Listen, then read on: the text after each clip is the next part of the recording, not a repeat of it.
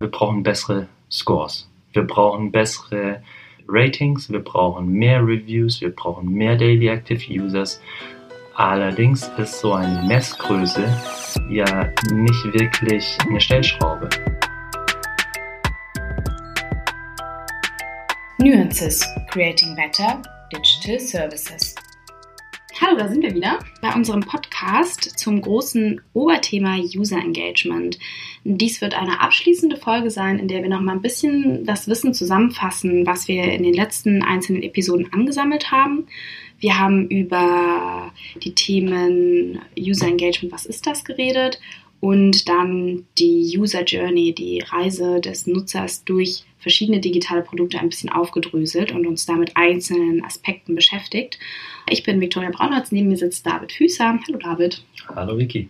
David kommt von Kadacon und ihr habt ein, ja, eine Scorecard entwickelt, mit der man die einzelnen Phasen, wenn ich aus der User Journey irgendwie messbar machen kann. Und es gibt einen Wert, den ihr ermittelt zu den einzelnen Phasen aus dieser User Journey. Also all die Punkte, worüber wir geredet haben, Trigger, Belohnung, ist jetzt an einer Zahl messbar. Das heißt, das ganze Wissen, was wir jetzt über die einzelnen Punkte haben, das sehen wir da jetzt irgendwie quantifiziert. Offensichtlich ist User Engagement unfassbar wichtig und ihr macht damit jetzt eine Zahl. Aber was, was macht es? Was kann diese Scorecard und warum braucht man die und was kann man daraus ableiten? Tausend Fragen auf einmal. Tausend Fragen auf einmal, aber genau dieselben Fragen haben wir uns auch mal gestellt. Mm, in unserer Tätigkeit mit unterschiedlichen Unternehmen, die digitale Produkte entwickeln, ist uns aufgefallen, dass es in der Bewertung der Produkte immer um dieselben Key Performance Indicators ging. Also wie ist meine App Store Bewertung, wie viele Reviews habe ich, wie viele Daily Active Users habe ich. Sobald das nicht den Erwartungen des Managements oder wem auch immer standgehalten hat, war die Frage, ja, wir brauchen bessere Scores. Wir brauchen bessere Ratings, wir brauchen mehr Reviews, wir brauchen mehr Daily Active Users. Allerdings ist so eine Messgröße ja nicht wirklich eine Stellschraube. Also ich kann ja nicht sagen, hey, ich möchte mehr Daily Active Users, also drehe ich mal an dieser Schraube und sage, okay, jetzt habe ich die. Sondern mhm. die Frage war immer, ja, wie mache ich das denn eigentlich? Und wir haben eben festgestellt, dass der größte Treiber für die positiven Reviews, für App Performance, also sämtliche KPIs, seien das Reviews, seien das Daily Active Users, seien das Interaction, sei das Zeit in der App, dass die korreliert mit dem Thema User Engagement tatsächlich. Also natürlich, die Nutzer müssen es benutzen, aber ähm, für mich als Unternehmen sind das dann irgendwie Kunden und da sind die KPIs dann die relevanten Größen, die ich betrachte. Jetzt ist natürlich nur die Frage, wie steuere ich diese ganzen Dinge. Und dann haben wir uns überlegt, anhand dieser User Journey müssen wir doch diese verschiedenen Phasen mal angucken. Was machen die eigentlich aus?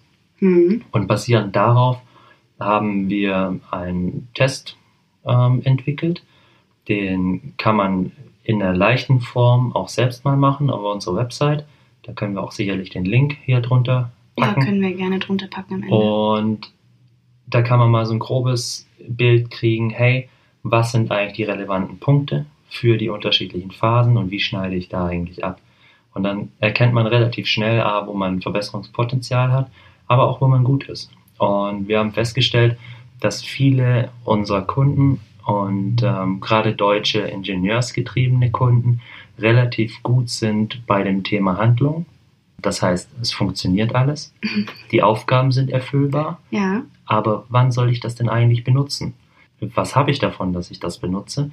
So können wir Ihnen relativ gezielt helfen, an welchen Stellen es noch Verbesserungspotenzial gibt. Also anhand dieser Scorecard, die ihr habt, zeigt ihr dann einem Unternehmen auf, an welchen Stellen es Verbesserungspotenzial gibt, ähm, mit eben diesem Wert, den ihr dank eurer Fragen ermitteln könnt, die ihr dann gezielt stellt. Genau, wir stellen gezielt Fragen, wir testen auch die App aus Sicht des Users und in einem standardisierten Verfahren. Und dementsprechend kriegen wir da am Ende einen Score raus. Der mhm. ist in erster Linie mal nicht aussagekräftig, weil es einfach nur eine Zahl ist. Wir haben eine Skala von 0 bis 100 angesetzt, mhm. aber wir sehen ganz klar und wir haben inzwischen über 50 Apps getestet mit diesem Verfahren und wir sehen eine ganz klare Korrelation zwischen Score und App Performance gemessen an Ergebnissen im, also Reviews, Anzahl im App Store. Je höher der Score, desto höher sind die Reviews im, im App Store. Je höher der Score, desto besser sind die Bewertungen ähm, von den Sternen. Dementsprechend haben wir da auch inzwischen doch Selbstvertrauen genug, um zu sagen, hey, das funktioniert tatsächlich. Und das ist eine relativ gute Messgröße, um damit auch zu spielen. Und wir haben dann eben auch festgestellt, dass wenn wir die Scores verbessern bei Apps mit unseren Kunden, dass dann eben auch die KPIs besser werden. Ah, das ist ja super spannend.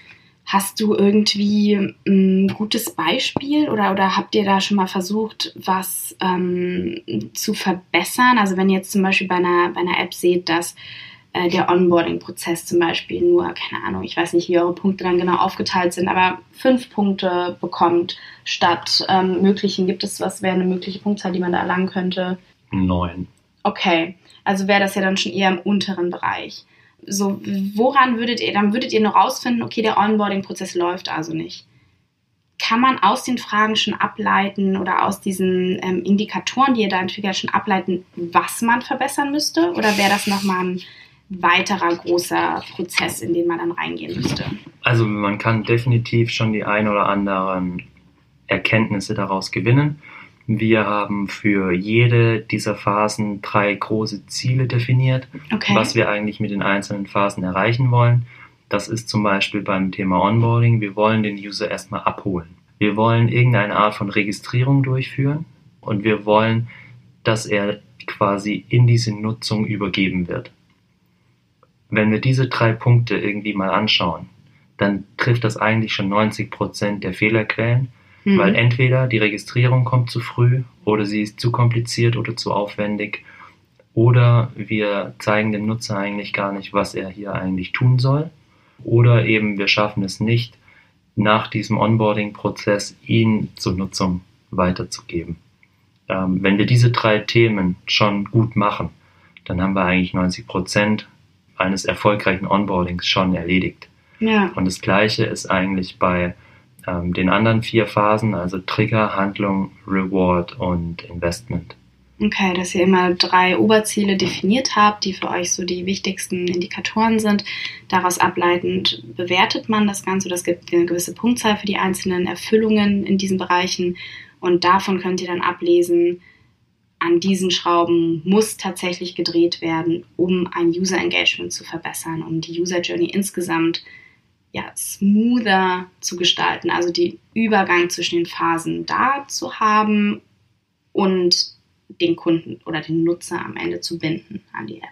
Ja, ganz genau. Und anhand dessen können wir einfach ähm, auch zusammen mit unseren Kunden überlegen, hey, an welchen Stellen könnte man was machen. Was machen kann man immer. Die Frage ist bisher allerdings immer nur, was ist das Relevanteste? Hm. Ähm, was sollten wir als nächstes tun? Was unsere Kunden von uns eigentlich oft wollen, ist, A, was soll ich tun? Was hilft jetzt am meisten? Weil die Möglichkeiten sind unendlich viel. Und es ist natürlich auch sinnvoll, gezielt vorzugehen, dass man die Dinge zuerst macht, die den größten Effekt haben werden.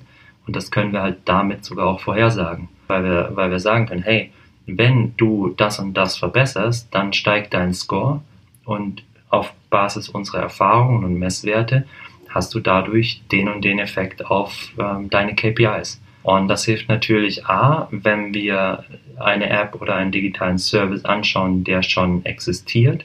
Das heißt, wenn es irgendwo Probleme gibt, können wir uns diese gesamt, das gesamte Produkt mal anschauen und dann sagen, okay, an der und der Stelle wäre Verbesserungspotenzial, da verlieren wir vielleicht auch sogar Kunden, da verlieren wir den Nutzer irgendwo in seiner Journey. Aber auch wenn wir eine neue App oder einen neuen digitalen Service entwickeln, können wir da auch sagen, hey, ähm, das wäre wichtig, das noch zu tun. Und wenn wir an der und der Stelle nochmal die Schraube drehen, dann steigern wir die Erfolgswahrscheinlichkeit.